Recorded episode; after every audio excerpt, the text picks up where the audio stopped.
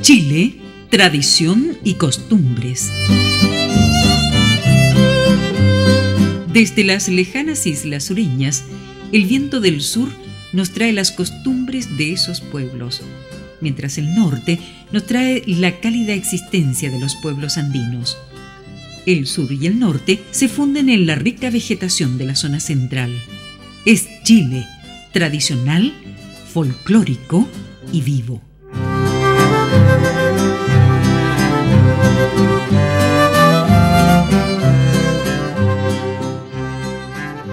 Cuando visitamos la moderna capital de nuestro país, nos cuesta imaginarnos lo que debió haber sido hace un par de siglos atrás. Para tener una imagen del Santiago de 1800, cuando no parecía arribar en él la ciudad moderna que hoy deslumbra, vamos a recurrir al escritor Vicente Pérez Rosales, tal cual la describe en sus Recuerdos del pasado.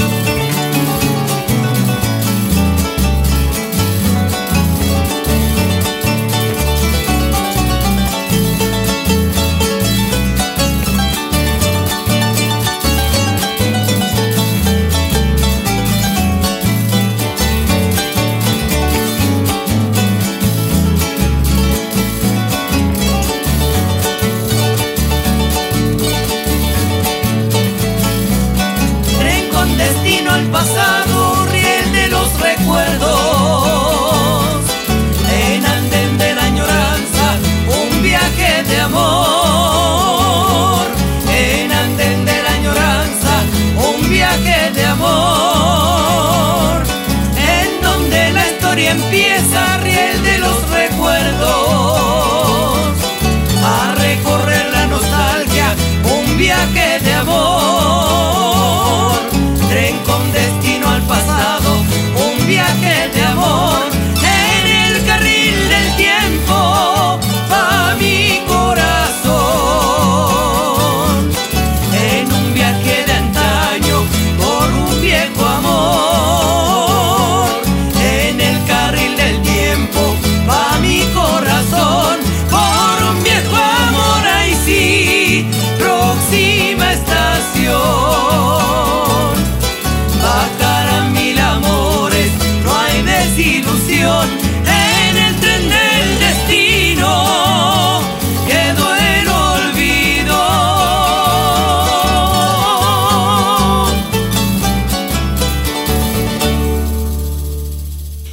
cronista de épocas tan remotas nos cuenta que era Santiago en 1814, que era entonces esta ciudad de tan aventajada estatura hoy para su corta edad y que a las pretensiones más o menos fundadas de gran pueblo reúne aún las pequeñeces propias de la aldea? Recordemos que esto lo escribía don Vicente por el año 1850. Y continúa. Santiago de 1814, para sus felices hijos, un encanto. Era para el recién llegado extranjero una apartada y triste población, cuyos bajos y masacotudos edificios, bien que alineados sobre rectas calles, carecían hasta de sabor arquitectónico.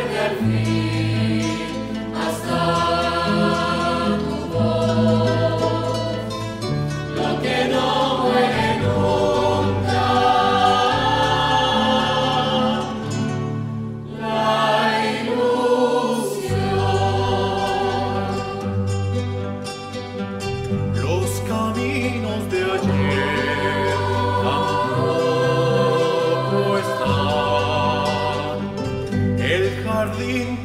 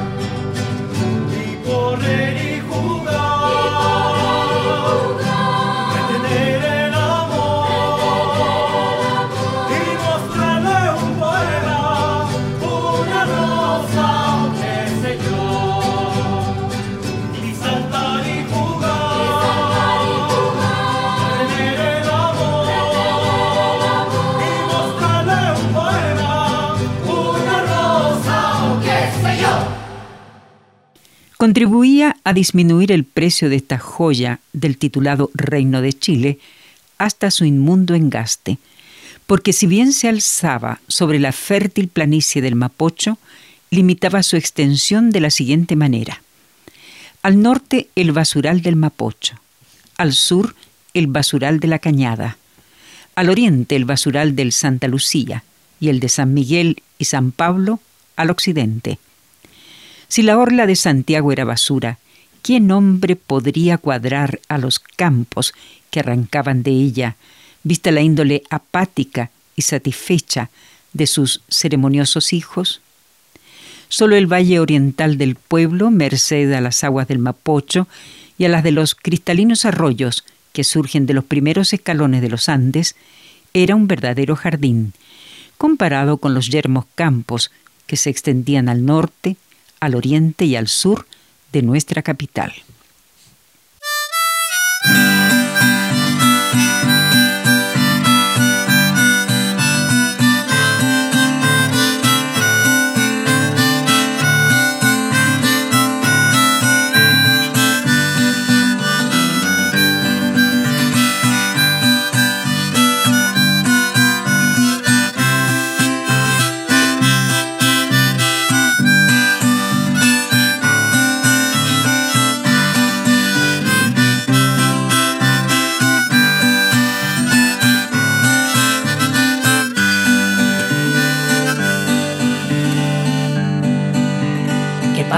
Que miro al cielo y no alumbra como antes, pues no veo en la ciudad esas estrellas brillantes.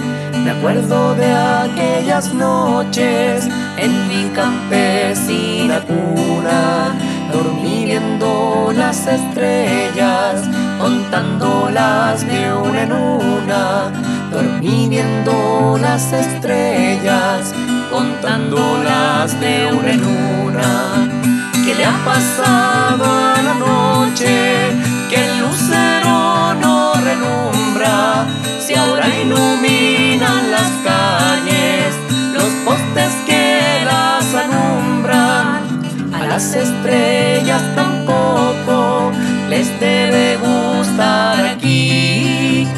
Vez por eso quedaron en el campo en que nací. Tal vez por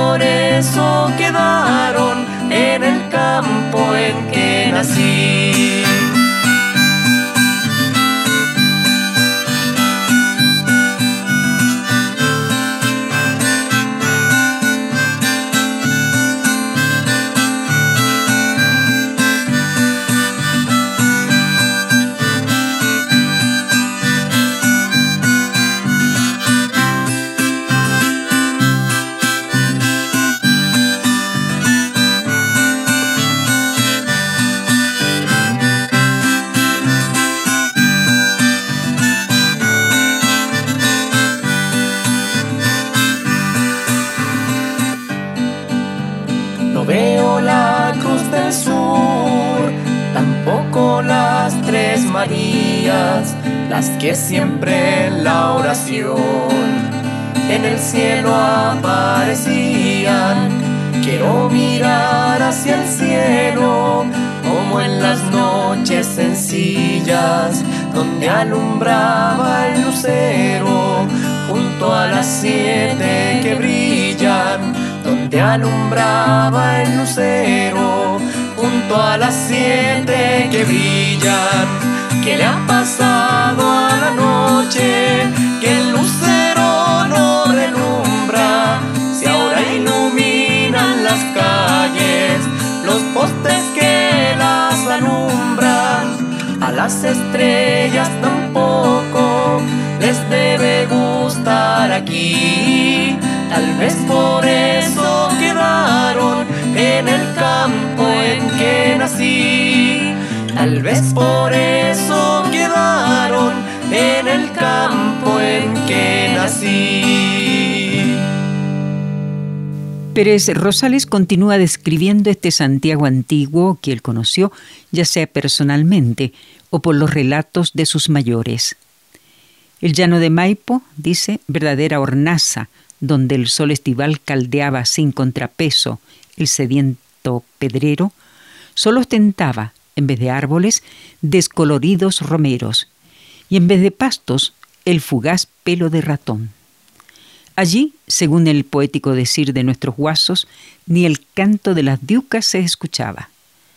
Quien al contemplar entonces la satisfecha sorna de nuestro modo material de hilar la vida, hubiera podido adivinar entonces que andando el tiempo, esos inútiles eriazos iban a ser recorridos por locomotoras a través de las frescas alamedas que hoy los adornan.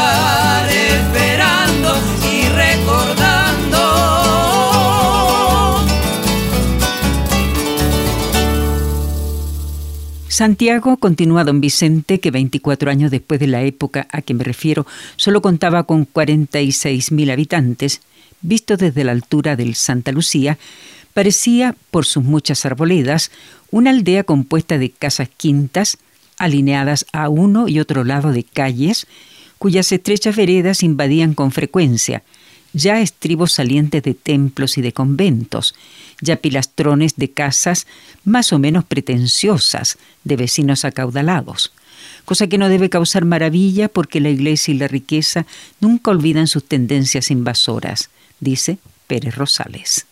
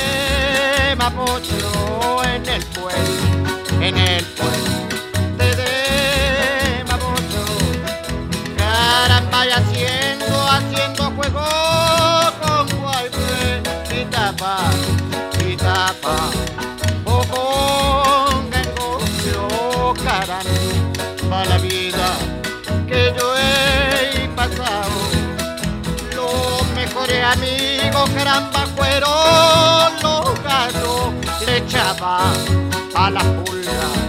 Bicarbonato, los mejores que amigos fueron los gatos, bicarbonato sí, caramba triste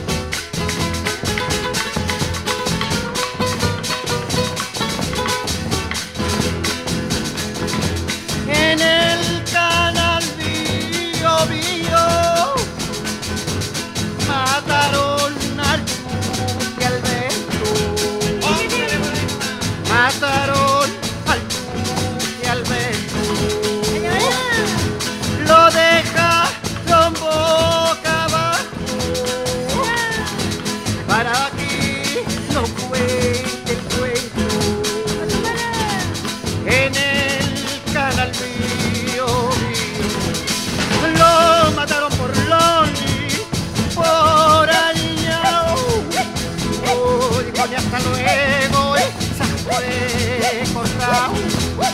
Lo mataron por Loni, por Aniñao. Se fue corta sí, Jesús de Alberto. Se me echaron al hombro por boque abierto. Le ha rezado un rosario.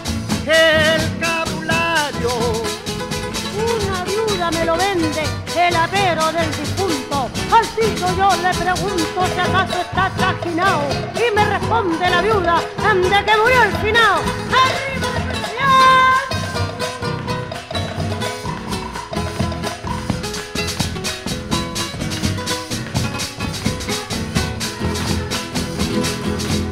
Ya se fue el mes.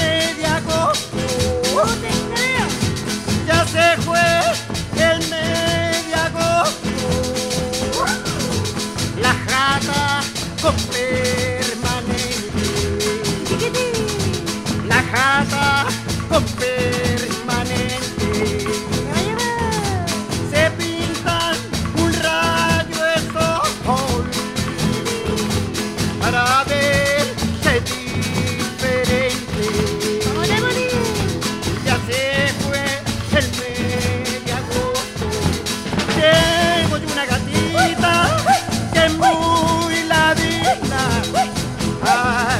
dejado se encuentra fina. Tengo yo una gatita que es muy ladina. Se encuentra fina así, gatita es. Varios gatos de gato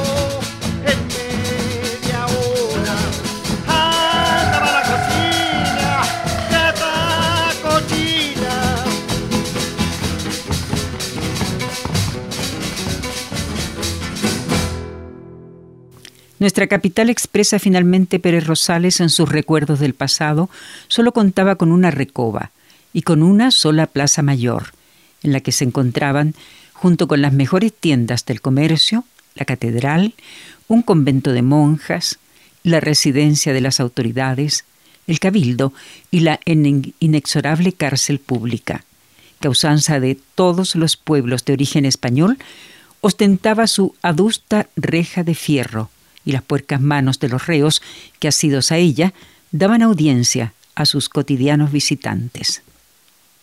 En fin, nos parece que este antiguo texto de Vicente Pérez Rosales, Recuerdos del pasado, nos hace presente los cuidados que debemos tener con la ciudad y sus alrededores, pensando siempre que en el futuro quedarán como herencia para los que nos sucederán más tarde.